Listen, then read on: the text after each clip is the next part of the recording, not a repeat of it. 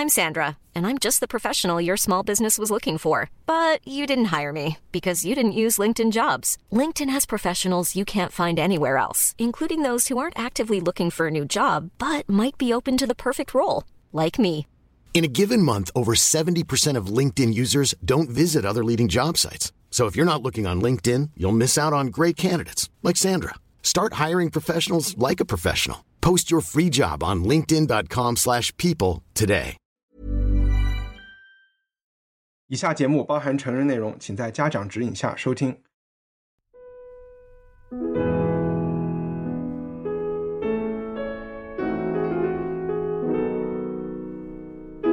欢迎收听文化土豆，我是伊卡糯米。这是一档由听众赞助的文艺潮流圆桌节目，聊影视、书籍和艺术。每周五播出。了解更多信息，甚至成为你最喜欢播客的赞助人，请访问 culturepotato.com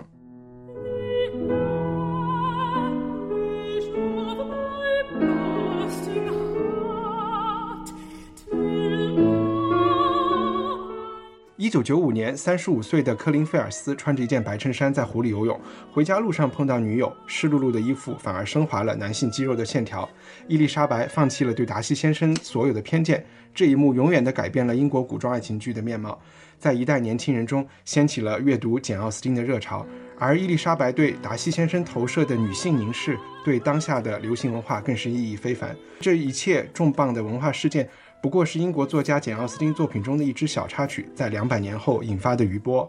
奥斯汀生于1775年英国的乡绅阶层，终身未嫁，但是笔下的六本小说全部以女主人公幸福走进婚姻生活为结尾。奥斯汀不是一位童话作者，英国历史小说的鼻祖斯科特曾经在1826年3月14日的日记里写道：“今天我第三次读了奥斯汀小姐的佳作《傲慢与偏见》。”这位年轻女士掌握了一种描写平凡人生活和情感的能力，是我所见过最妙不可言的。她精致的神来之笔可以让最平凡和俗气的事情与人物变得耐人寻味。这种真实刻画感情的能力是我没有的天赋。《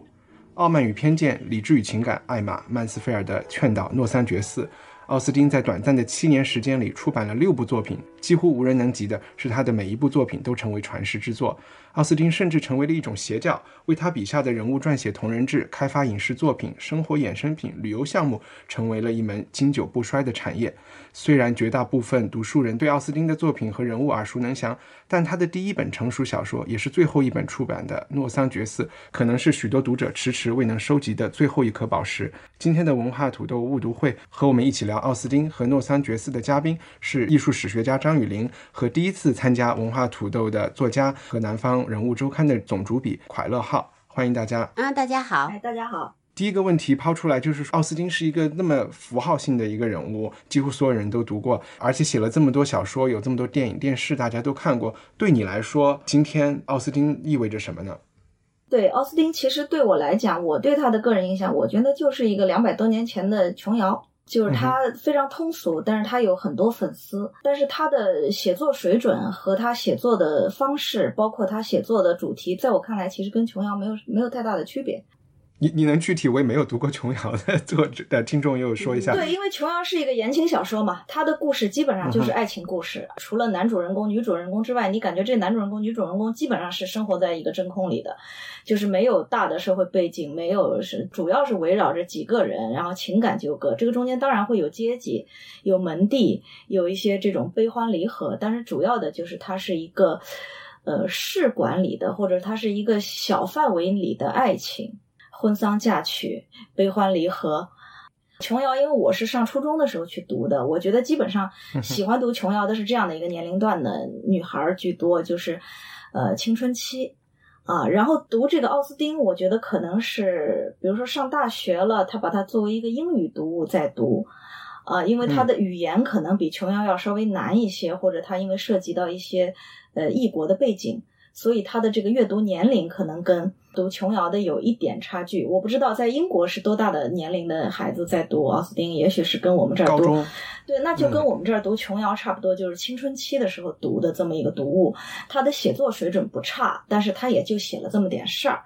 啊，这是我对奥斯汀的一个认知。我觉得他基本上就是一个两百年前的琼瑶，或者两百年前的一书。那两百年后还会有人读一书吗？呃，当然会有。就像你看，我那个时候读琼瑶，现在的小孩儿，他可能他从影视剧上他去看琼瑶的电视、电影，啊，他可能因为看了小燕子，或者因为看了《一帘幽梦》，他又把当时的书去找出来读。我觉得通俗文化其实生命力是挺长久的，特别是如果它被影视化，它的生命力会拉得更长。特别开心，我们把奥斯汀和一位来自成都的作家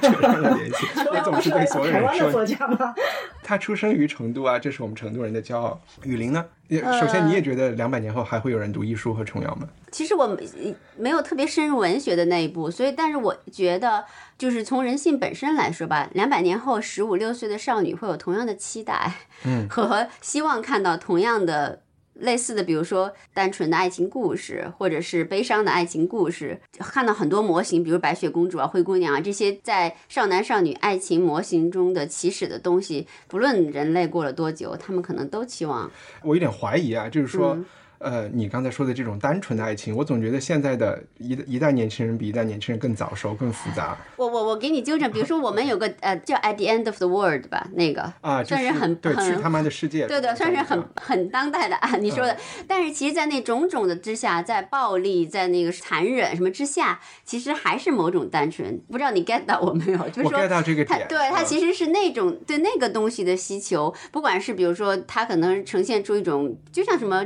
这个杀手不太冷，很多暴力的东西，或者很多是看着很黑色、很大、很。很血腥的东西，或者很反人性的东西，但它到最后，最后恰恰其实可能也是个梦吧。其实爱情常常是不单纯的，就是说奥斯汀恰恰就是反这个东西，恰恰是有那种感情的单纯。呃，我们在这个时代来谈这个问题有一定的难度，因为我觉得嗯就是我们这个时，我就我们现在所处的时代，实际上如果你将来你你站到一个更高的那个看，我觉得可以说大话一点，就是我们现在其实是处在一个历史的拐点。我刚才想了一下你这个问题，就是说，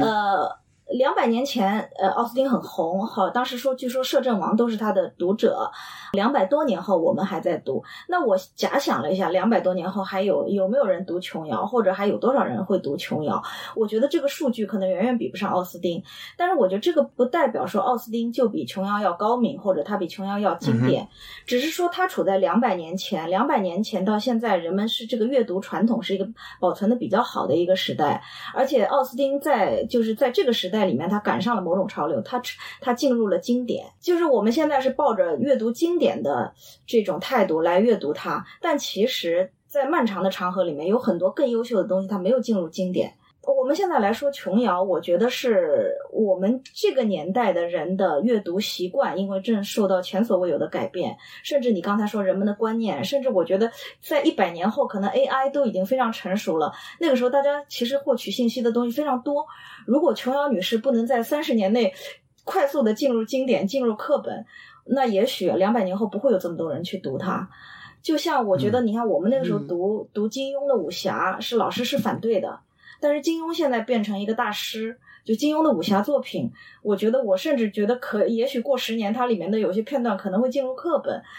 啊、它变成一个承载了国学或者承载了什么，它变成一个经典。我觉得是奥斯汀，他从通俗变成了一个经典，这是他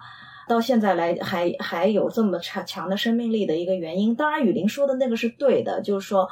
呃，历史不管怎么变，人的人性里面的那些东西没有变，人都要谈恋爱，人在谈恋爱的时候都会有相似的情绪，相思啊、苦闷啊，都这些东西不会变，但是表达这些东西的方式在变，方式变了，有可能那以前的那种情怀引起不了你的共鸣。比如说以前的女孩儿，嗯，她的手帕被男的拿了，她都会脸红，你不会了。就那些东西你不会有共鸣，这些 不会带手帕。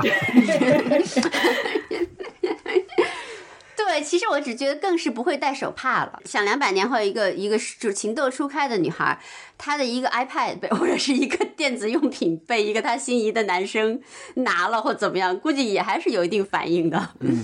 你刚才讲就是琼瑶对，哎，不是琼瑶，就是 对不起，我们这一集是聊简奥斯汀。奥斯汀对你来说是嗯他表达了那种情窦初开、很纯真的对爱情性哦，不是不是不是，我我就是要要说，他奥斯汀是是质，不是说反他，他是质疑这个东西。奥斯汀是更是偏向于讨论这个感情在现实社会里是怎么着陆的，或者各种着陆方式，就是比如说婚婚姻啊，或者是金钱啊、社会关系啊，就是说回到那个时代，就是他还是有他的勇气，这个我可以后面再发挥。嗯，就他那个勇气是一种用用一种。非常就是妥协的方式，就是非常压抑的方式表示表现出来的。但是他那个渗透出来的勇气和那个一些聪慧，我觉得还是可以值得一读的。嗯，从我的角度，和垮垮一样，是最初接触奥斯丁是英文学习。我记得我是高中的时候看的《傲慢与偏见》，就我其实有一点。跟着简奥斯汀的小说在学英文，就学英文的时候，可能初中是跟着迈迈克尔杰克逊的歌词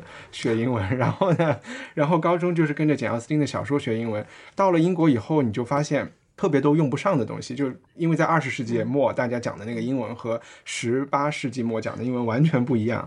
但是我发现一个特别有趣的现象，就是在我到了大学以后，就遇到了更多从世界各地来的同学，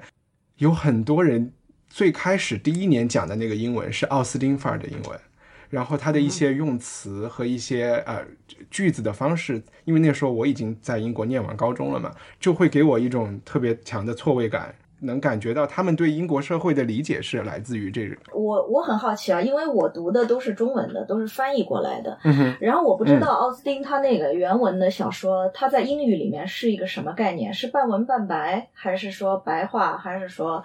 放在当时和现在来说，都应该是完全白话的啊。但是，因为他描写的那个阶级的人是受过教育的阶级，那他们说话肯定是和就是说工人阶级讲话是不一样的。然后有一些词汇，但是还是是白话。对，然后给我印象最深的两个词，一个就是他们在讲表情的时候，我们今天就会说 expression，然后在所有奥斯汀的就是文字里面都是用的 countenance 这个词。今天是不会有人说你的 countenance 怎么了怎么了，这个词就是一个特别有挺有代表性的一个词。还有一个词，我觉得英国人迷奥斯汀和中国人喜欢呃琼瑶可能有相似之处，就我理解琼瑶写的是民国时期的。故事那一段历史，特别是在今天，可能对很多中国的文艺青年来说都有不太一样的意味吧。对于英国人来说，奥斯汀描写的那种，因为奥斯汀生活在可能是大英帝国的上升期，奥斯汀死了以后，维多利亚女王才出生，所以她不算是全盛期，但是她是一个上升期。她又不是写大英帝国的一个作家，她反而是写的这个母国农村里的。真正占有了所谓就是那种封建的生产资料的这些地主的生活，可能今天英国人在大英帝国的没落期，我总觉得他们会对那种上升期时的叫什么，也不是原始，就是那种他们，呃，最初的那种很好的生活的一种向往。呃，然后这里面的关键词可能就是它里面会经常说到文明的一个什么什么事情是文明的，很强调他们的圈子是文明的，他们他们是文明的人，civilized 这个这个感觉。嗯，当然，我觉得他们究竟是不是 civilized 是有待考证的，因为给他们提供这种生活方式的这个制度，就是听了我们马克思那一集的听众会知道，它是没有那么文明的一种制度。但是起码在他们那个。既得利益阶层那种感觉是文明是这样的，文明是一定要有参照系的，你不能就是孤立的说一个东西它文明还是不文明，那它比它的过去是跟是跟法国参照，对，你需要有有参照系的。你站在今天的价值观，你觉得封建不文明，但你拿封建跟封建之前比原始比。它就是很文明，所以这个文明我觉得不是独立来看的。倒是你说的那个很有意思，就是其实琼瑶她不只写了民国剧，因为我估计一帆可能作为一个男孩子没太看过琼瑶。琼瑶除了民国，他还写了其他，比如说他有八十年代的台湾七八十年代的那种那种爱情。窗外。对对，它有很多那种 啊，我我现在一时报不出那些名字了。窗外肯定是一个，还有一个那个什么，在水一方，在哎，对，它有很多，就对，它有很多是写的八十年代啊。但是我刚才为什么我觉得民国这个很有意思呢？就是我问你，呃，诺桑觉寺它的英语原版在英语系统里面是半文半白，还是说全白话，还是说呃文言文？是因为我会不由自主的把它去跟中国文学、去跟小说去做一些参照。啊，那民国小说其实是有这么一个阶段，但是因为中国是比较特殊，它的语言是后来人为的去进化过。就它民国的时候是有一个半文半白的系统，啊，然后这个时候其实出现了一大批的小说，然后你会发现不同的作家，由于他们自己的教育背景，他的所在的阶级，他会。呃，在语言习惯上有很大的不同，有的导向多导向一点文言，有的多导向一点白话啊。比如说，你去看张恨水的小说，或者你去看鲁迅的小说，或者你去看那时候有一大批这种鸳鸯蝴蝶派的小说，他们其实在语言上都各有倾斜。那我觉得奥斯汀他的语言其实是一个。农村乡绅的语言，这个乡绅是家里头有藏藏书史的，就是有很好的教养。他觉得这样这样说话是比较有修养的。你甚至在他的那个言辞里面，你可以读到一点沾沾自喜的味道，就是我我是一个这样讲话的人。这个是我的感受啊，就是我不知道你读英语的时候会不会有这样的感受。对，我可以举一个例子来说明，就是曾经有人说过，奥斯汀的语言是在他那个年代，十九世纪初、十八世纪末的年代，作家写作里是相对简单的，因为特别是男性作家写作的时候，可能有炫耀的成分，还有很多 Gothic novel 就都是非常嗯呃华丽、诡谲、华丽，或者是有人说奥斯汀的语言像莫扎特，他是。甚至是数学的，有节奏的，然后是相对来说相对短的句啊，相对短的句子。不好意思啊，打岔，快快，我我是在某个地方写了一句话，这句话是诺桑觉斯里的一句话，就是说亨利在向他们在描写跳舞的那个场景，其实是一对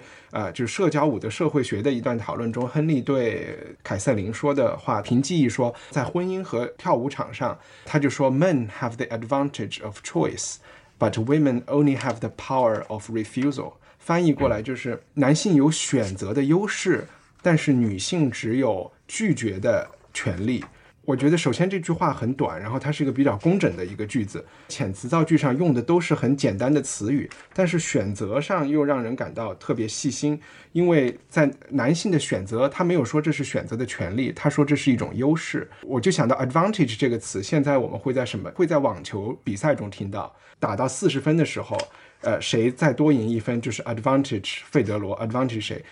我觉得他是一个非常优雅和不需要真的去和人争夺权力的时候才会才会说，我只是仅仅是一个优势。在讲女性弱的那一方，他们只能拒绝的时候，他用了 power 这个词。然后我觉得他在选 power 这个词的时候，其实是故意调整回拉回来一点，对，而且显示出你这个 power 是受局限的，也算不上你的这个 power 还比不上别人的一个优势。嗯，不好意思，就是随便说一句他的这个句子来解释一下他的白话和对，呃和他的用心。从语法上啊，但是我觉得，就你从这个社会学的角度来看，其实有否决权也很重要。呃，所谓联合国的对，其实奥斯汀就是还是有些 twist 在里面。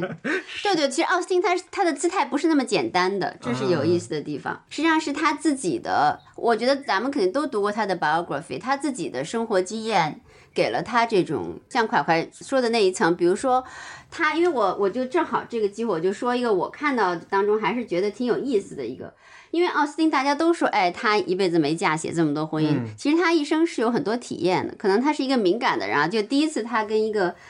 boyfriend，就是那个人后来也说成为一个爱尔兰的最高法官，他说有一个 boy，我那是我的一个 boyish love，就是小男孩小女孩的恋爱。但是他很喜欢他，然后他们也待了很久，但是他心里很清楚是不能够结婚的。那时候可能门第呀，或者是经呃，这个人还在读书，什么经济是非常重要的婚姻条件嘛。然后呢，第二次他全家搬到巴斯以后，等于说闺蜜的弟弟，就而且住的离他们家不远，他从小就认识，经济也很好，还能帮他们解决他们当时父亲去世了，有很大经济困难，他都已经接受这个 proposal 了。但第二天早上。他把他回绝，他思考以后哈，我但他为了这个事情，他写给他的侄女一些话，我觉得是很有意思的。他说：“Having written so much on one side of the question,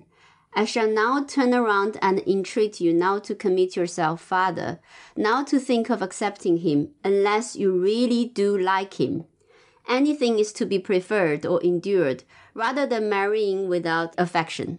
The worst and most irredeemable of all evils, a connection for life with an unsuitable man。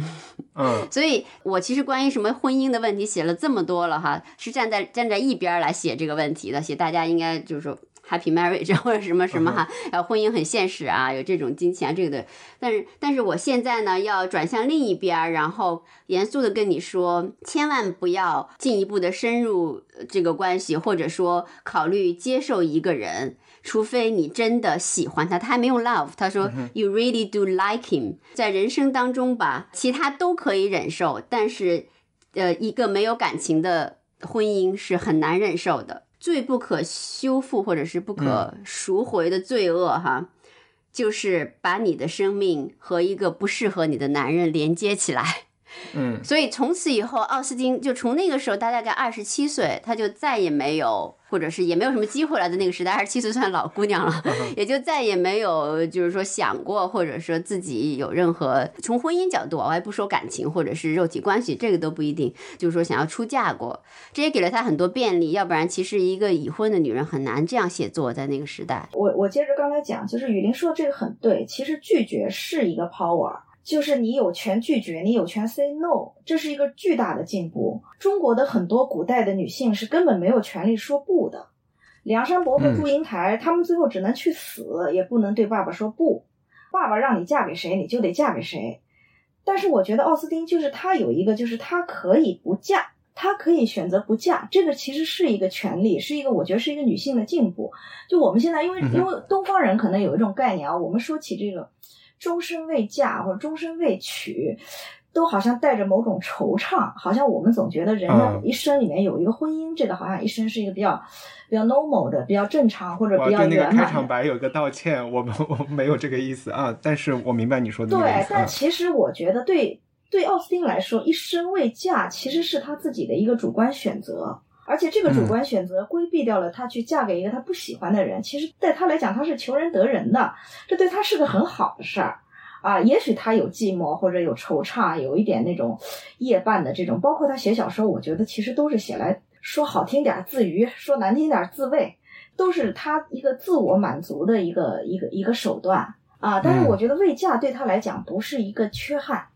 对我也是这个意思。他有很多他自己的，我们今天可能看来是曲折，其实，在那个时代肯定是一种勇气。但有助有有就原因也是，我就识过一些史实啊。其实他的家庭是一个非常开明的家庭，在那个时代算是相当开明。他十一岁跟他姐姐两个就待在家里头读书写作，而且特别说明他爸爸是允许他写作一些跟性或者有关的文学的，给他提供当时很昂贵的写作的纸啊，特别好的纸和笔，也是一一笔消费。他跟那个小伙子的事儿，我我知道的不太确切，我就是一些乱七八糟的那些他的传，不是特正规的传记吧，就是别人引述的里看来的，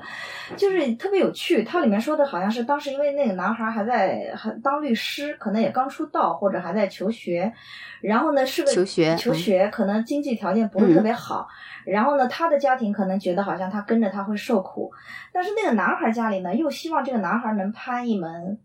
呃，更高一点的能娶一个富家小姐，后来是那男孩家里把他叫回去了，而且确实后来那个男孩是娶了一个富家小姐，所以后来他才能做到大法官。这个非常有趣，就是你看他不同的阶级，他都想再往上，不是说我穷我就找一个男孩向上。对，男孩说我穷我就找一个跟我差不多的，或者在中国可能我穷我找一个比我还穷的，他们都想往上找，女方也想往上找，男方也想往上找，大家都往上找的时候，其实这个就很很难交叉。其实他们两个人，我觉得应该是被人为的给拆散了，是这样的，嗯，就是就是这个原因。我昨天晚上翻了一个，有一本书，大概是介绍，就是说十八世纪的英国是怎么一种啊生活状态。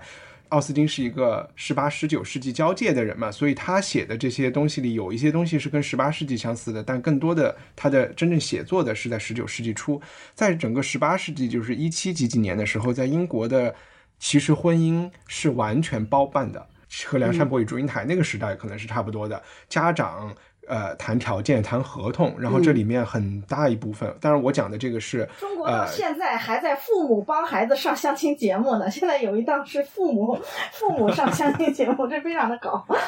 然然后但那个时候也是小朋友是没有小朋友唯一有的权利就是拒绝权。然后家长可能会为你再去谋一一桩亲事，但是到了十九世纪，我们在《诺桑觉寺》这部小说里也能看到，他们有很多社交的场所，场所有舞会，有酒吧。然后这个时候就是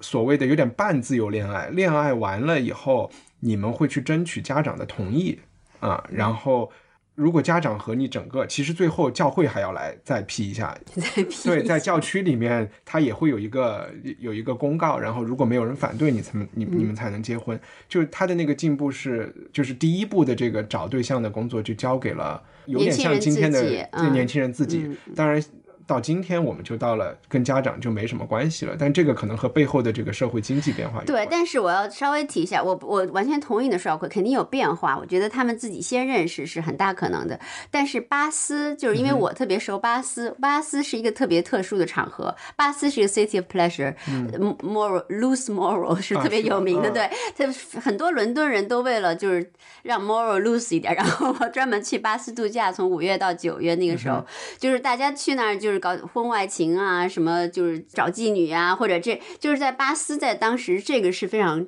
出名的，所以会处处强调说，嗯。带你去巴斯见识一下 society，就是说，就是巴斯是非常就五花八门的，就什么都有。大家到那儿的这个，就特别是情爱之间的这个这个约束，可能就当然还是肯定有很强约束的。谈到婚姻就肯定有约束的，就会松弛一点。其实一帆说的那个肯定是绝大部分，但是他会留一个小出口。比如说，我们知道除了这个父母之命，或者是这个教会，它有一个小出口叫私奔。你会看那个时候很多小说里面会写到私奔，那私奔是一个等于先，因为它跟中国不一样，中国女孩未嫁之前你是见不到这个女孩的，啊，小姐待字闺中，那是在绣楼上是不可以下来的，啊，那是在家里就不可以见外人的面的，这看医生都要把脸遮起来的。但是在英国，他男女是事先可以见面的，他有一些 social 的场合，这些 social 场合在我看来很像今天的 supermarket。就是大家都在里面，其实是可以都在一个公开的货架上，你是可以去搭讪、可以说话、可以跳舞的，啊！但是当然最后他有父母、有有有这个门第、有这个有这个教会，但是你也可以私奔，因为他有事先见面就允许了你们情愫暗生，情愫暗生就有他又有一个私奔系统，让你们可以把生米做成熟饭。有很多小说里面，这算是一个系统吗？哦，可能还是很难的，是很难，是很难。也就是说，能能去的，就结果都是一个个案。巴斯是一个个案，它是一留的一个小出口。很多男女是不得已去私奔，但是它有一个系统是私奔之后会得到父父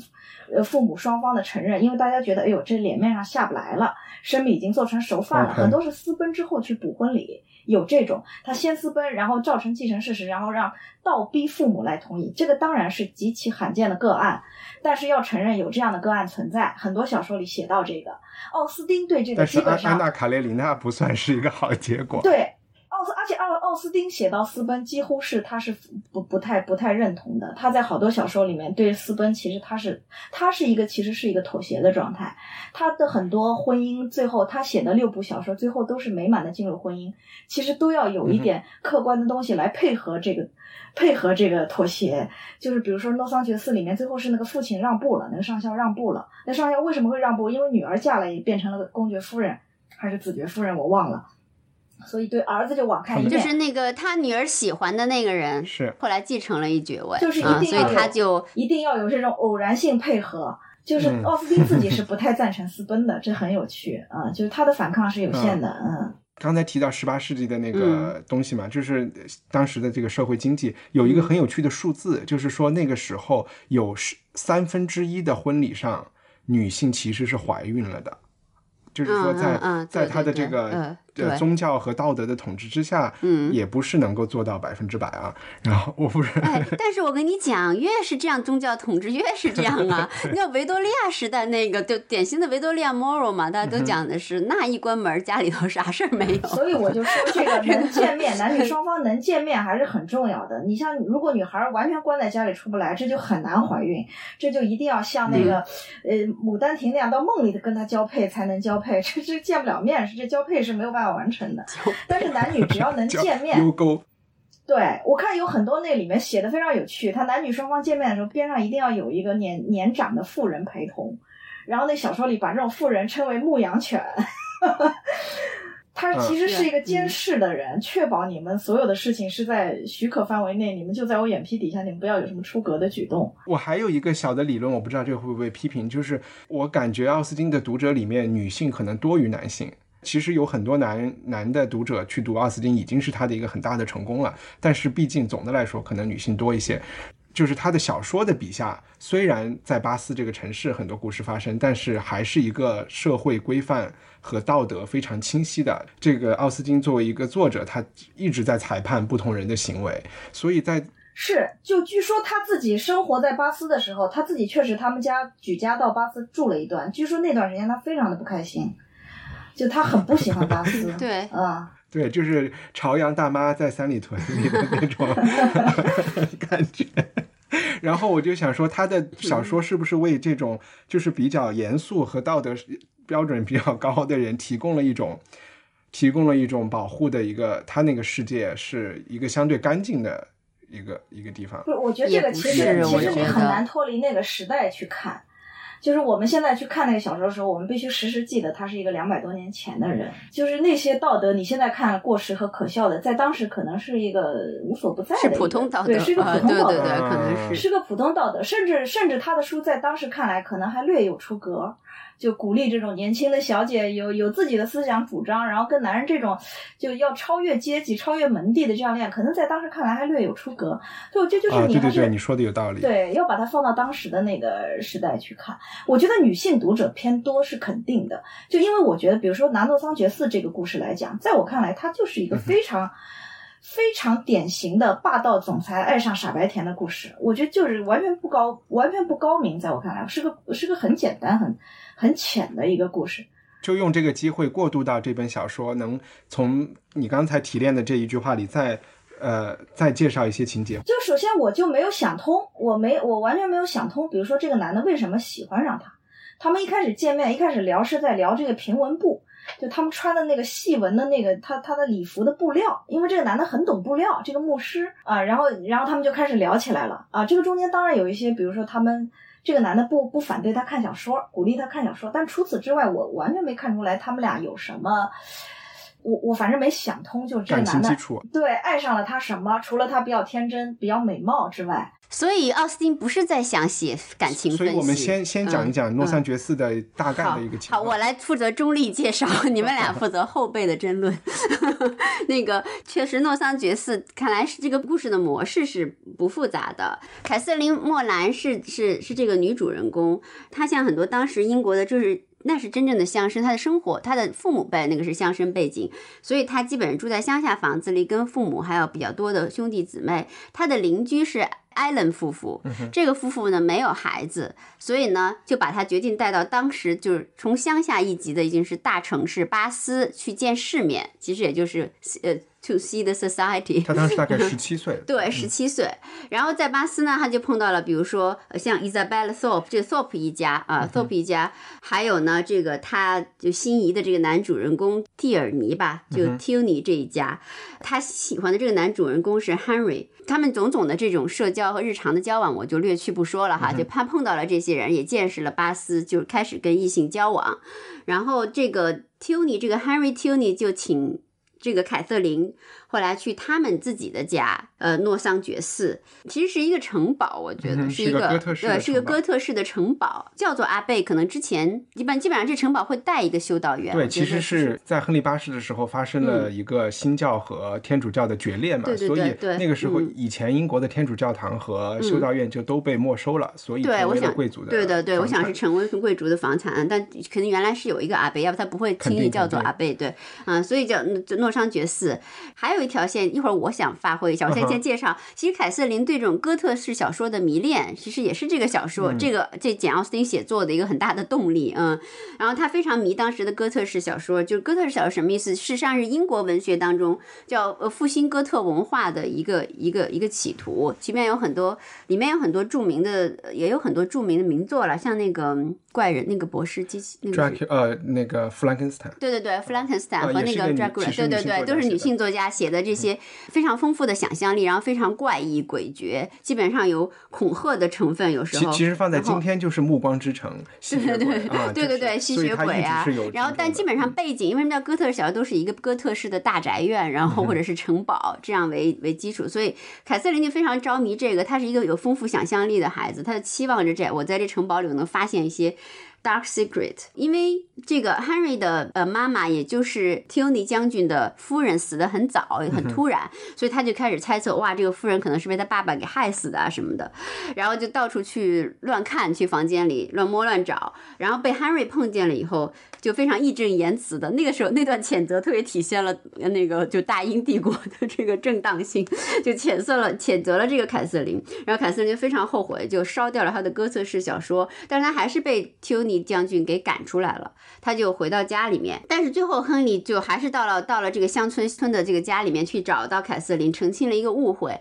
但是汉瑞其实是还是非常爱凯瑟琳的，最后被就跟他求婚了。这个求婚呢，后来还是被允诺了。这个情景就跟刚刚快快提到了，其实不是说他爸爸的让步不是 base 在就是被感情打动的基础上，也是有一些他家族的其实是变化。他姐姐最终也嫁了一个爵爷，然后爸爸就妥协了。嗯，基本上是这么一个故事线索，但其实其中好好多人物也还蛮多的。嗯，然后呢，他们各自的感情故事也做了一些陪衬在后面。还有一条线就是说，伊莎贝拉其实是一个水性杨花的女子，然后这个凯瑟琳的哥哥没有能够满足他，要钱比较少，要等的时间比较长，然后他就去跟这个 Henry 的哥哥是一个也是一个非常浪荡的这个军中人物发生了感情，然后但后来又被无情的抛弃了。嗯，就这也有一条辅线，然后映衬这个奥斯汀的论据和论点。我先说一下我喜欢这个小说的的原因。我觉得这本小说，我觉得和我之前看的几部奥斯汀的小说有一点点不一样，它的幽默感更加的明显。它就是一个恶搞哥特小说的这么一个作品，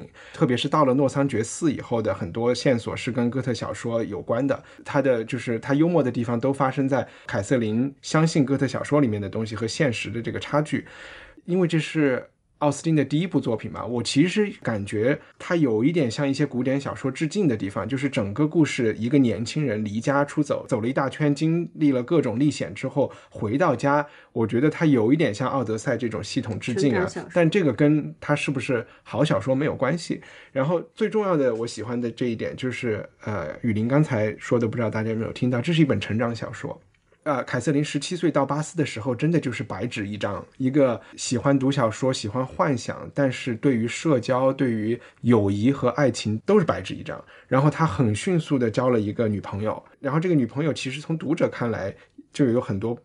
能看出，哎，他们的友谊可能不会太长久。后来果然也发生了这样的事情。还有就是他周围的朋友的恋情和自己的恋情的发展，在巴斯的几个礼拜，凯瑟琳这个人物的成长其实是非常明显的，在我看来。我就会把它和一些我看的很多成长小说，包括什么《麦田守望者》啊这些，它都是讲男孩的，所以我其实没有读过一个女孩的成长小说。对于我来说，可能更多的是比较新鲜吧。然后可能真的是一部年轻女孩，十几岁的女孩适合读的，它没有那么，它背后的那个社会经济的那些算计可能没有那么多啊，相相对来说。所以总结一下，就是我觉得他是挺幽默的，然后他的这个女孩的成长，我还是挺喜欢这个主人公的。OK，我为什么说快快她是一个玛丽苏呢？或者说它是方辩友不叫反方啊？就是说我我我是觉得这个故事是一个比较比较简单的一个霸道总裁爱上我的这样的一个一一个一个结构嗯啊、我简单粗暴一点，就是把那个故事的梗概我也来说一下，因为我觉得刚才说的可能有点复杂，就如果没有看过这本小说的人可能会有点乱。就实际上它里面写了三个女孩的爱情，有详有略。女一号爱上了一个一个大家族的男孩男一号，但是男一号的父亲呢，想要孩子娶一个富家女，他以为女一号很有钱，就邀请她到家里去。后来发现她没钱，就把她撵走了。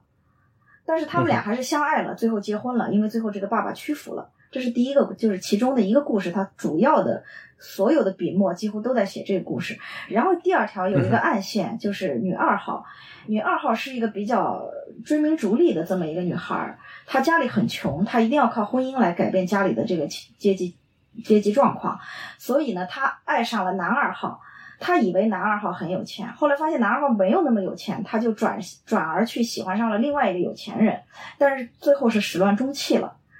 啊，那第三个爱情故事，这个写的非常少，就是女三号。女三号爱上了一个年轻人，这个年轻人也是因为家里穷，父亲就不同意。最后这个男孩是非常意外的继承了爵位，而且继承了财产。最后 他们就有情人终成眷属。这个是三对故事，里面当然女一号和女三号是他比较偏爱的两个人物，所以他给他们很好的结局，而且这个很好的结局，在我来看都是天上掉馅饼啊。女女二号是一个 追名逐利的，就是是以以钱为那个的，最后他就被玩弄了，并且被抛弃了，最后也没有得到幸福。实际上，你去看这个故事本身，他的爱恨，他的价值观是非常明显、一目了然的。但是即便如此，他也不想让他的女一号去承受一个没有钱的婚姻。这个男一号，我觉得是非常莫名。他家里两个男性角色，他爸爸是几乎是个呃自私自利而且极其势利的人，他的哥哥就是一个恶棍，就是个浪荡子。但是他是一个道德上完美无缺的人，而且最后还家里很有钱，是一个牧师，道德非常好，非常帅，而且呃无私的爱着这个女主角，不管这女主角家里是什么，都要跟她好。就这种人物，在我来看是一个非常石头缝里蹦出来的这样一个人，呃，然后呢，他有一个妹妹，他的这个妹妹也是个很善良的人，而且由于他妹妹嫁了，最后嫁了个爵爷，导致他可以得以娶这个女主人公，啊，他家里其他人都是恶棍。我觉得这种人物设置，其实在我看来是一个非常不叫简单粗暴，但是他起码是让我觉得有点好笑，就是他其实是满足了女作家自己的内心的一个一个想象，就她想象的生活是爱情至上的。但是这个爱情里面不能没有面包，最后总要有一点好运气让她得到这个面包。傲慢与偏见其实也是一样的。那个女主人公对达西可能一开始有成见，有点喜欢，但是又很讨厌，觉得他太傲慢。他在最后其实里边有非常微妙的情感变化，也是在他参观了那个他们家那个庄园之后，就是他承认财产其实对女孩对一个稳美满婚姻还是重要。你可以说这是这也是他的进步。但是你也可以反过来说，这也是他进步的。就他是一个，我不承认我要面包，我是一个只要爱情的人，就是我命好。我觉得其实听众把它换一个角度来理解，在简奥斯汀笔下的女性找找男人或者是找结婚对象，就有点像我们今天找工作，你到底是 要一个喜欢的工作，还是要对他听来都是他找了一个喜欢的工作，然后顺便挣到了钱，这个当然很好。对。我觉得就是说，实际上就当时的女人，那就是她最重要的工作呀。是，你想，她十八岁都完了，真的嫁人，她就是一辈子都是在干这事儿啊。而且不合理的地方就是在英国的那个法律下面，即便你来自于就是有钱人家庭，你如果不是长子，你嫁了没钱的人，你是一分钱继承不到的。对的，对的，对的。嗯，是你嫁了没钱。所以它这个里面其实是体现出这种阶级和财产的残酷性的。对吧？你没有钱，但我不太，我不太同意快快刚才说的，就是你刚才说这些人物，他确实是石头缝里蹦出来的，但是，但是蹦出来的这个亨利，我觉得是一个比达西有趣很多的人，就是因为他是一个。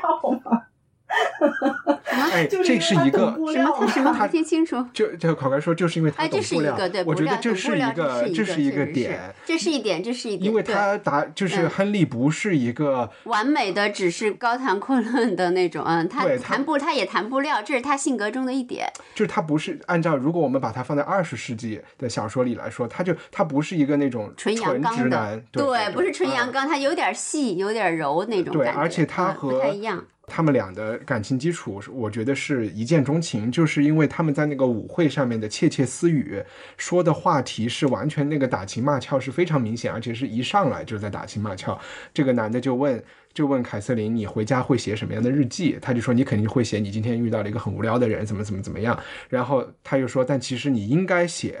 你遇到了一个多么好的人，怎么怎么怎么样。就在这一点上，可能是。显示出了快快说的他是一个霸道总裁，但是我觉得霸道总裁恰恰其实不是女性每天都能碰到的人物。就比如说达西在舞会上，你可能就是打都打不出来一个屁来的这么一个人，而且说句话还会得罪人的这种感觉，是可能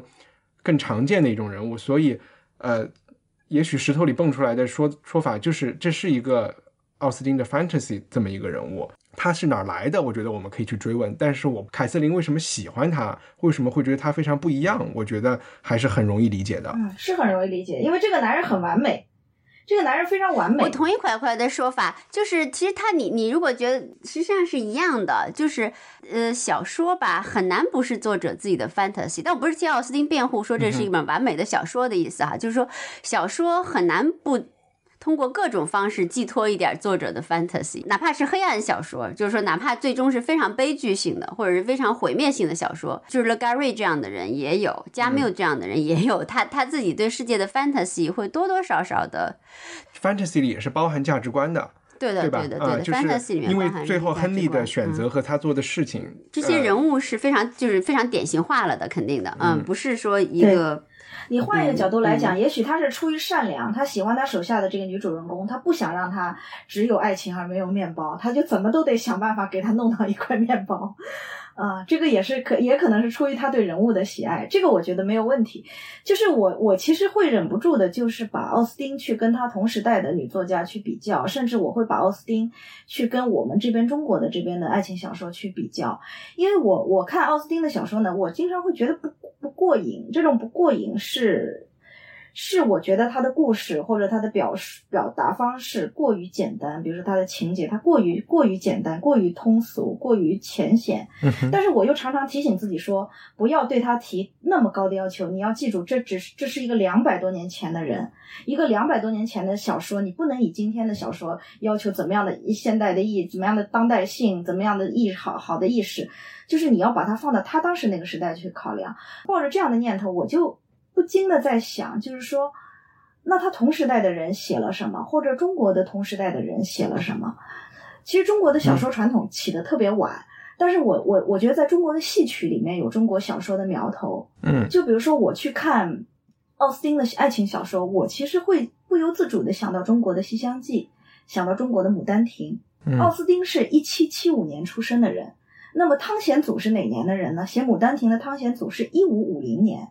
他甚至比奥斯汀还要早了将近两百年。汤显祖的他是莎士比亚年代的，他是莎士比亚年代的人。汤显祖的爱情里面也有阶级，也有不可逾越的门第。他用什么方式来让男女主人公得到幸福？他用了一个非常超现实主义的方式，就让他们在梦中，在梦中相会。就他人已经死了，可以在梦中跟他成为夫妻。最后去挖那个坟，人活了，就这个是一种非常不可思议、非常超现实的这种这种方式。再比如说，我们去看那个王实甫的《西厢记》，王实甫的《西厢记》就更早了，他是一二六零年生的人，我不知道《西厢记》具体是哪一年写出来，但是你想，他基本上就是一个十三世纪的人，那对应到对应到西方应该是中世纪吧？玉林，十二十三世纪应该是中世纪的一个人，对，是中世纪，是中世纪的人，他写一个超越门第、超越阶级的爱。他是怎么去写的？他他的人物设置也很简单粗暴。这个老妈就是一个非常坏的、非常势利的。一开始，这个男的去救他的女儿，答应只要救下来就可以让他们成亲。救下来了，老老妈又嫌他穷，最后这个男的又不得已去去考试，要考上状元。就是这个男人要文功武卫才能娶得到这个相国家的小姐。这个这个女孩是相国家的千金。中国的古代爱情小说里面很少有嫌女孩家穷的。一般都是嫌男孩穷，女孩穷点没事儿，啊，然后但是你看在资产阶级的爱情小说里，男孩女孩都得富，女孩穷了，男孩家也嫌弃，这个是其实是是挺有意思的。你看中国古代好多爱情小说里面都是男的要中状元啊，状元挺难中的，一个国家才几个状元啊？你要你要中了状元，你才能去有一个跨越阶级的爱情，你甚至是你要当陈世美吧，你要抛弃你的法妻，你也得中个状元。就其实特别好玩的，就是它里面设置的，我都是给读书人一个许一个读书人的一个那个，就是你好好学习啊。所以最后还是为了，还是为了那个科举制度在书中是有颜如玉的服务。嗯，对，在中国就是科举是变成一个你超越阶级的一个唯一的可能。你考上了状元，你就可以娶相国家的小姐，不管他妈都嫌弃你啊，这是一个正道。可是有多少人能考上状元呢？我现在就是在想，我觉得其实中国的这个古代的爱情小说啊，你会觉得它的格局非常的广，就它的爱情小说里头可能有生死，除了有国家、有社会，它有生死，有这种呃意识、精神、日实体的肉身和精神的肉身。你会发现在很多小说里面，它的那个维度特别的宽啊，《红楼梦》就更不用说了，《红曹雪芹》基本上算是一个。他比奥斯汀还要早，他比奥斯汀略早一点。曹雪芹是一一七，我没记错的话是一七一三年生的，就是奥斯汀是一七七五年嘛，就他比他早半个世纪。就曹雪芹写的爱情，他的爱情里面，首先他们两个人为什么会有这样的爱？他把它放到一个非常大的格局里面，有宿命论，有这个呃嗯封建的家庭，有有一个很大的一个社会的万花筒，这里面有各色各样的人，有门客，有各种外面的贪官，然后有大的官僚系统。他写爱情其实写的很少，而且这个爱情里面其实有更多的人的一生的这种悲欢。就是人对他人的同情，他其实我觉得贾宝玉他的滥情其实是一个，其实是一个对生命的尊重，他其实不是一个简单的说是一个好色之徒，完全不是这么一回事儿。所以我觉得你去这样去比较呢，我就会嫌奥斯汀的爱情小说不够看。就是它其实是非常小，然后非常窄，它是一个罗斯科里做道场的一个这这个东西，但是它有趣的是，它变成了一个起点。就是你看后面英国，其实英国文学史上这种女性的小说家，就是远比中国要发达的多。就是后面比如说我们说这个勃朗特三姐妹，基本上她们比奥斯汀要晚半个世纪。我这个讲的比较粗略啊，因为她们三姐妹年龄也也不太一样嗯。她基本上是属于维多利亚时期，就是你说的一个大英帝国到了一个全盛的。啊，甚至女性的，我觉得那个时候女性的自豪感也会也会提升，因为女王对吧？我们大英帝国全盛期的这个，对对对我们的皇帝是个女的，这是一个非常不一样的一个心理暗示。所以其实，在奥斯汀它是一个起点，在它之后出来了一波女性的小说家、女性的作家，这一波其实你现在回看都非常优秀，比如说这个艾米丽·勃朗特，比如说这个 Charlotte 勃朗特，比如说乔治桑，比如说乔治·艾略特，嗯。虽然他们，比如说像乔治·桑、乔治·艾略特，都是起了一个男性的笔名，他要起一个哎，男我以为性的，乔治桑是法国人，他是哪国人？英国人？是法国人。法国人啊，但就是在 OK 这个传统，在这个时代，嗯在这个时代，嗯。在这个时代，代，就是因为乔治桑他是一个，他是法国大革命这个时期的，这个时期都是一个解放的起来的这么一个时期。嗯。啊，就这样说是没错，就是说他是一个勃发的一个时代。啊。那这个时候女性写作者的她的她的地位在上升，然后就出现了一批。呃，我们说西方社会吧，就不局限说英国，西方社会出现了一批这样杰出的这种女性的写作者，然后他们这个里面有很多，比如说社会背景，有很多女性意识的这个抬头的苗头。比如说那个乔治商，据说他有很多情人嘛，那就很多人质疑他，他说就是总有一天这个婚姻制度包括肖邦啊，对，嗯婚姻制度是要被取消的，就是人类可以在他们自己自己的契约下生儿育女，并且同时都不限制对方的自由，男女双方都不限制对方自由。他自己穿男人的衣服，喝烈酒，骑马，穿长裤，在那个时代绝对是风气之先。所以从这个意义上来讲，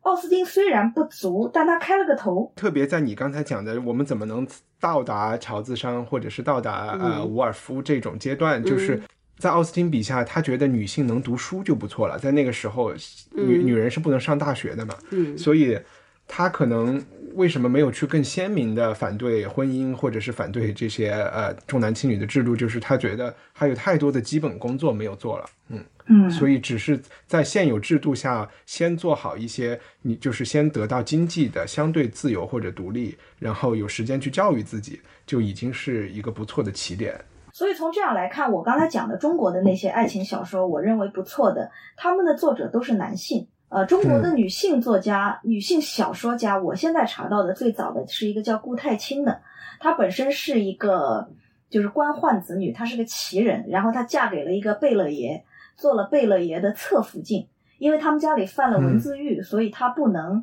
就是以她的身份，她是戴罪之身，她是不能嫁给这个贝勒爷的。还要去写小说，最后他是就是给他嗯。改了身份，就相当于我们今天的改了身份证吧，就是给他姓了一个别的姓，然后假装他是别人的孩子，然后嫁进了这个贝贝勒王府。啊，他晚年实际上是被从这个王府里面赶出来了，就是因为当时传他跟龚自珍有绯闻，就这个贝勒爷死后，因为他本他之前是一个非常就经常跟丈夫一起跟那些文人诗歌酬答的，所以她跟当时的这些文人都有都有来往。那因为她跟龚自珍一个酬答的一个诗，就被别人攻击说她跟龚自珍之间有绯闻，最后她就贝勒爷那时候也死了，就把她从王府里面就撵出来，啊，也是相当没脸的，就撵出来。撵出来之后，她呃晚年写了《红楼梦》的续集，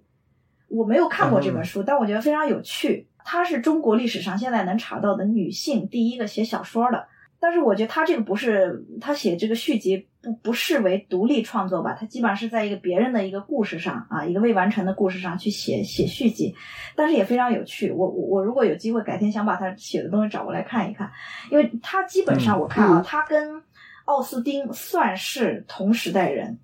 他比奥斯丁晚生二十年。既然你说到续集，我就想问一下二位，你们觉得亨利和凯撒琳的婚姻会是幸福的吗？奥斯汀的所有的都是到结婚就就 喜笑颜开的结束了。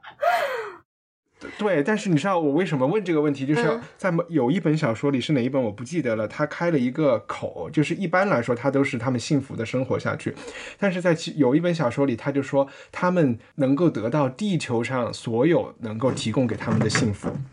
然后当然你可以说这是一种修辞，也是说他们完美的生活下去，但有的人就会说。其实是奥斯汀感觉到了地球上有个 limit，对，能 能得到的幸福也就那么大回事儿，就是世间可以的，平城市可能得到幸福也就那些，对，但是城市会给你的问题你也都会有，对，呃，我先说一下你你提的这个问题啊，我觉得那不是奥斯汀。关注的，他很承认婚姻是怎么回事儿，力图吧，就是非常冷静和现实的来看婚姻这个东西，他不会想象中哦，真的像白雪公主和王子一样那样幸福啊，所以他也就懒得说那个事儿了。他其实还有一个，咱们其实很多角度都基本上在谈奥斯汀是做女性的这个角度了。像快快说，他其实还有写小说这个角度，快快说那个他二百年前他肯定比较简单，相对于要受到很多条件的限制，但是我觉得就是从那个历史。历史时代出发哈，他还是有一些很有意思的地方的。他第一次不断的跳进跳出，就是说他他首先他他把那个哥特式小说就完全作为一个嘲讽的对象，然后他的那个视角也特别逗，他经常是作为作者就他到了不耐烦的地方他就跳出来。作为作者跟大家说，他说我他就会突然说，我打算让读者运用聪明才智去判断关于这一切，亨利可能会向凯瑟琳传达多少？这个怎么样？怎么样？一个写作传统，这个其实是一个写作传统，就是，呃，你去看以前的那个里面，基本上都是有读者诸君怎样怎样。其实以前的作者，以前的作者是非常大的，就是等到后面所谓的什么客观写作、非虚构写作的时候，我们才说要把摄像机后面那个人藏起来。计时的话，作者应该消失，我应该消失。其实以前作者是非常大的一个角色，一个存在。作为一个写作的人，他是很骄傲的。那你想，莎士比亚时代十十四行诗时代，你的美貌要通过我的书写才能不朽。书写的人是很骄傲的，就是书写的人是一定是大写的，他大于角色这个书里面每一个角色。这种创造者的骄傲，我觉得其实是一个。你现在，你现在虽然你看文章里面出现这个东西的时候，你觉得它很可笑，但是我有时候倒觉得这种创作者的骄傲其实是一种丰沛的元气。我们现在为什么丧失了这种元气？我们为什么不敢在在文章里面写我？就为什么我写一个客观性的文章，我就一定要躲起来？对，我就是同意你的说法，在嗯，他还有一些章节就直接开始长篇大论的说长篇小说是多么有意义、有价值啊，对对，因为他说这个伊莎贝勒和这个凯瑟琳刚遇到起两个两个女孩，经常躲在屋子里一块看长篇小说的吧。前一段还是在叙述说还是要相聚，两人关在房间里一块读长篇小说，然后打上句号，他就他就开始忍不住要替长篇小说辩护，他说是的，是长篇小说，因为我不会采取那种苛刻不审慎的做法，虽然小说作者们对于这种。做法已经习以为常，他们用鄙夷的口吻一味指责，以达到贬低创作成果的目的。尽管他们自己也在一本本创作，就是说他们自己的那个很多男性作者的那个小说里哈，他们的女主人公就是偶然偶然拿起一本长篇小说，以必定是以厌恶的目光将乏味的书翻上几页罢了。然后他就写了很多很多啊，就替这个辩护。但是这一句有一句话，他专门总结了小说为什么伟大。有有有，在这儿，在这儿，我这嗯。其实他实际上他是反问句式，但实际上是说小说什么伟大？他说是表现了思想的巨大力量的作品，一部用最贴切的语言向世人传达对人性的最彻底的认识，并对人性的种种表现做最恰当的刻画，传达洋溢着最生动的才智与幽默的作品。这就是小说，其实是他的，其实是他的小说观。嗯，然后这个结尾也是很典型的嘛，他其实是他的一种微妙的感也体现在这个结尾上。他说，比如说他这个爸爸最后虽然各种原因客观允诺了哈，他说我倒认为。这个上将的不公不不公正干预，或许非但没有真正危害他们的幸福，反而促成了他们的幸福，因为这使他们增进了相互了解，使他们感情更加深厚，等等等等。所以他说，这本书的倾向究竟是主张父母专制呢，还是鼓励子女违逆父母之命？我就把这个问题留给感兴趣的人士去解决吧。嗯，所以他其实，我有一点点觉得在。这奥斯汀是非常狭窄、非常世故的，就他这个，但是他这个狭窄的范围内，他想的非常深。也正是因为他狭窄，比如说这个父母阻力产生的这个效果，其实是有多层次的，对吧？别人越越越拦着你，你越特别是年轻的时候，你越觉得这事儿特别戏剧性，特别那个有有有动力啊。所以他就是在这个小小的，确实是螺丝壳里，嗯，我我看他还有一个层次，从它里面去读当时英国那个呃上升初期，确实上升初期这个资产阶级、家庭生活、人际关系的，确实能学到很多东西。比如巴斯这样一个城市，当时我提诺桑爵士，就是因为我去巴斯，现在奥斯汀那个地儿就一小房子，它其实是下层中产阶级，后面在巴斯也很惨啊，缺钱什么的，现在。进一次要十二英镑，就很小很小。然后，但是呢，阵仗做的很大。那个大道上，就是说，就有那个古装的人带着大家就奥斯对奥斯汀巴斯游，我就感觉跟着奥斯汀的足迹把巴斯走一遍什么的。因为当时是殖民主义也是向上上上升的嘛。巴斯完全是一个在就是说殖民中生长起来的城市，就是因为 Bristol 成为最大的港口，殖民港口有了。通过糖，通过黑人奴隶，就创造了一大笔新的利物浦。但 Bristol 也是，Bristol 也是最主要的。啊，Bristol 在海边吗？是在海边，Bristol 在海边。对，特别是在，然后也成了非常重要的一个一个一个港口。然后，所以巴斯是一个在殖民经济中，就是说成长起来。其实好多新贵，就这些殖民新贵，他们就处于微妙的社会经济地位当中。他们肯定有钱了，但是他们还要。出生啊，门第啊，什么？嗯，整个奥斯汀的小说里反映了很多他的那个时代的这个细节。他那个时代其实是一个过渡时代。你刚才读的那个，我倒让我想起来，就是我们这儿的过渡时代，我们喜欢去说民国嘛。民国其实也是一个承上启下一个过渡性的时代。梁启超。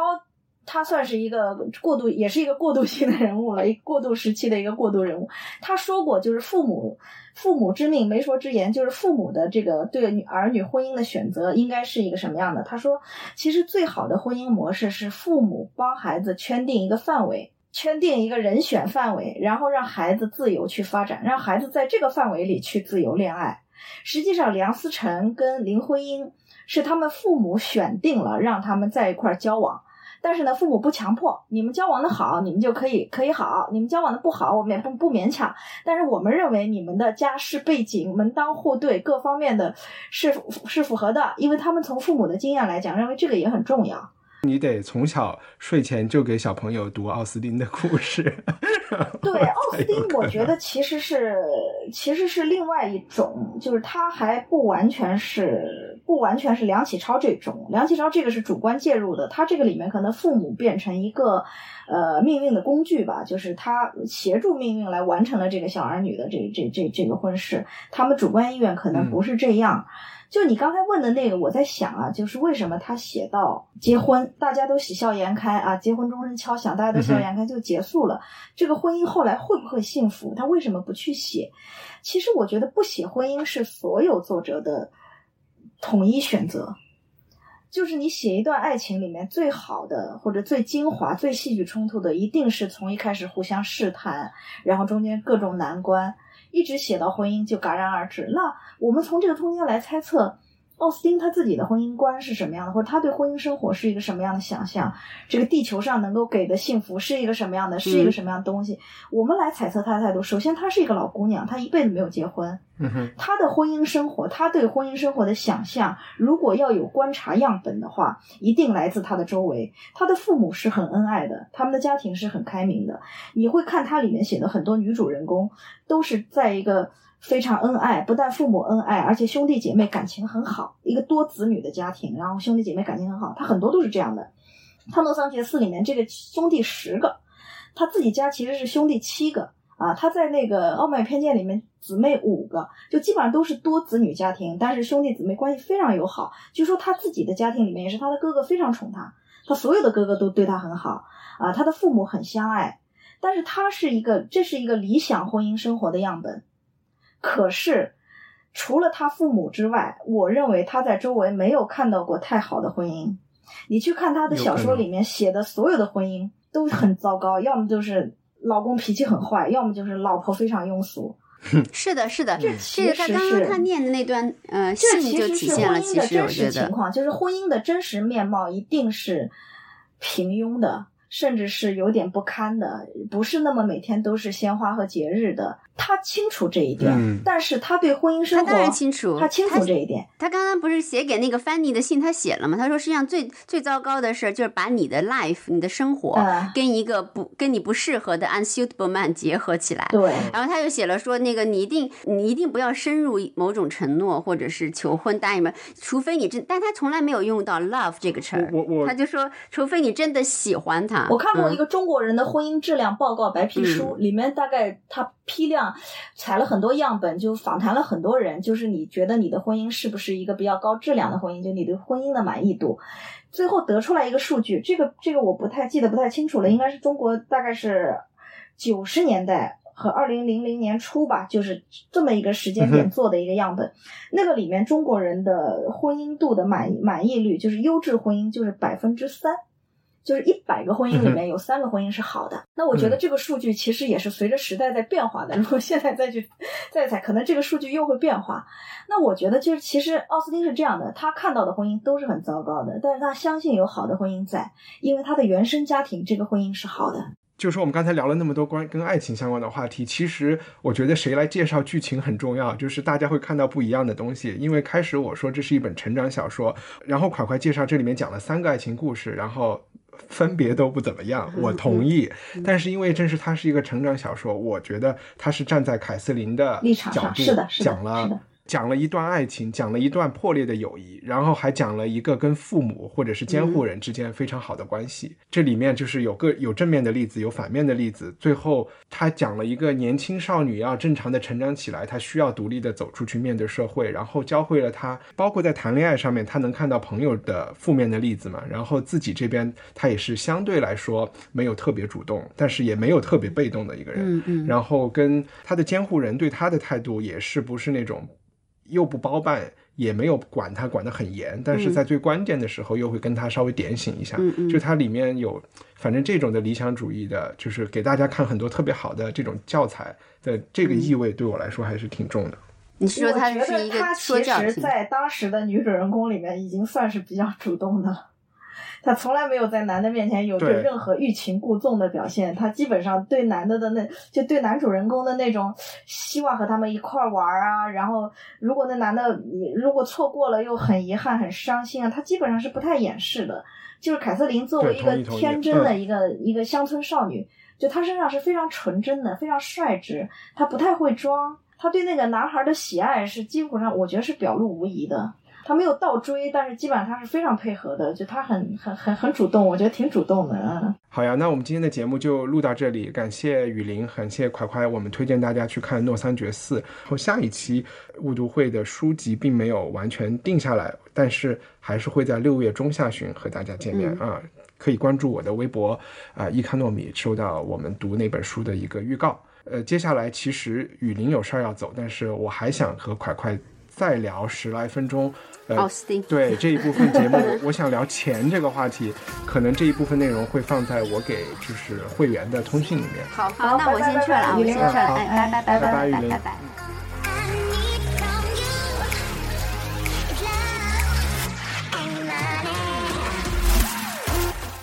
感谢收听今天的节目。如果你想成为文化土豆的赞助人，支持我们把这个项目继续做下去，请访问我们的主页 culturepotato 点 com。赞助人可以收到我定期发出的会员通信，例如今天加长版的讨论。谢谢。